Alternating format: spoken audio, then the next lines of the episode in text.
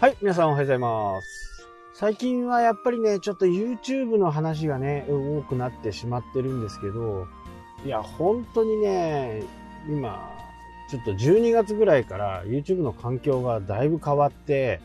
ビジネスやってるね、YouTuber には本当にチャンスなんですよ。なので、この時期にね、えー YouTube をぜひともねチャ、チャレンジしてほしいなと思うわけですよね。なので、ちょっとね、投稿の回数とかが多くなっちゃってるのはね、まあ、ご勘弁ください。まあ、それだけね、本当にこう、YouTube の将来性っていうのはね、こと、ビジネス YouTube をやる場合に関しては相当広がっていくんじゃないかなと。今までの YouTuber に関してはね、ちょっと衰退していったり、淘汰されていく部分がね、あると思います。えーなぜかっていうとね、えー13歳以下のね、子供を守るための法律っていうのが、まあアメリカの方でね、決まって、それを YouTube は遵守しなきゃならなくなったんですね。なので、YouTube やってる方だったらわかると思うんですけど、こうこれ未成年向けですか？未成年向けではないですかとかっていうのがね、まあ、ちょいちょい出てくるわけですよ。ということは、今までね、子供向けのチャンネルとか、まあ、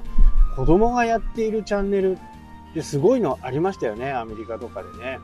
えー10億円ぐらいね、年収稼いじゃう小学生がいたというのもありますけど、あの辺に広告がつかなくなってしまうんですね。えー YouTuber は結構ね、正直者っていうか、現金主義っていうかね、お金にならないことはね、どんどんやめていくわけですよね。で、知ってる方もいるかもしれないですけど、今 YouTube で広告の収入を得ようとすると、チャンネル登録者数がね、1000人必要なんですね。で、かつ、1年間の再生時間が4000時間。これをクリアしないと、審査の方にね、申請できないわけですよ。まあ、厳しくしたということですね。厳しくして何が起こったかっていうと、今まで、まあ、小遣い程度稼げるような人とか、なんちゃっての人、それでも、チャンネル登録者数は少ないんだけど、こう文字だけのね、流れてるような、そういうものでも広告ついてたんですよ。まあ、それが一切つかなくなったことで、YouTube をやってる人たちがやめていったんですね。で、1000ってやっぱりこうハードルは高いんですよ。どうしても高くなるんで、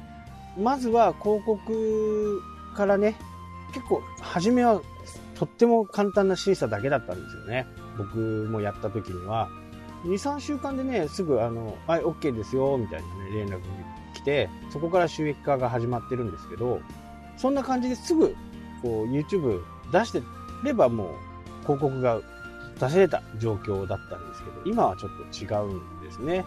なので、チャンネル登録者数よりも再生回数を伸ばす、見てもらう回数を伸ばすことによって、広告が配信されていた。それによって広告収入を得ていた。そういう人たちが全滅したということです。で、この全滅した人たちは、じゃあチャンネル登録1000人目指そうかっていう人もいたとは思うんですけど、なかなかそこに行かなかったってことですね。で、もう、お金入んなったらやめよう。お金入んな、入んないんだったらやめようっていう形でやめていったということ。まあ、わかりますけどね。わかりますけど、でもそこでマネタライズができたんだったら、もうちょっとなんか違う番組でね、一からやってみたらっていうふうにね、僕は思いますけど、まあ大体の人が辞めてしまう。まあその最たる理由は、やっぱり続かないわけですよ。昨日もね、あのーいろんな人と話をしましたけど、初めの頃はね、やっぱり気合が入っているんで続くんですけど、編集もね、がっちりやって、いっぱい時間使って、3時間、4時間使ってね、一つの動画を仕上げて、アップロードして、どのくらい再生されるかを楽しみにね、えー待っている。で、そこではね、やっぱり他の YouTuber の数字とか、自分の友達の昔からやってる YouTube の数字を見てますから、自分の動画が2再生、3再生、それもね、途中でやめるような、アナリティクスも見れないようなね、動画なんですよ、初めは。まあ、それでやっぱりくじけてね、えーやめてしまう。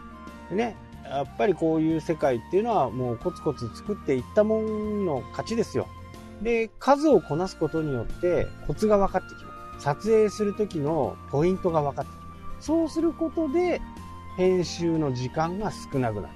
大切なところだけは、文字を、文字を入れたりね、テロップを入れたりする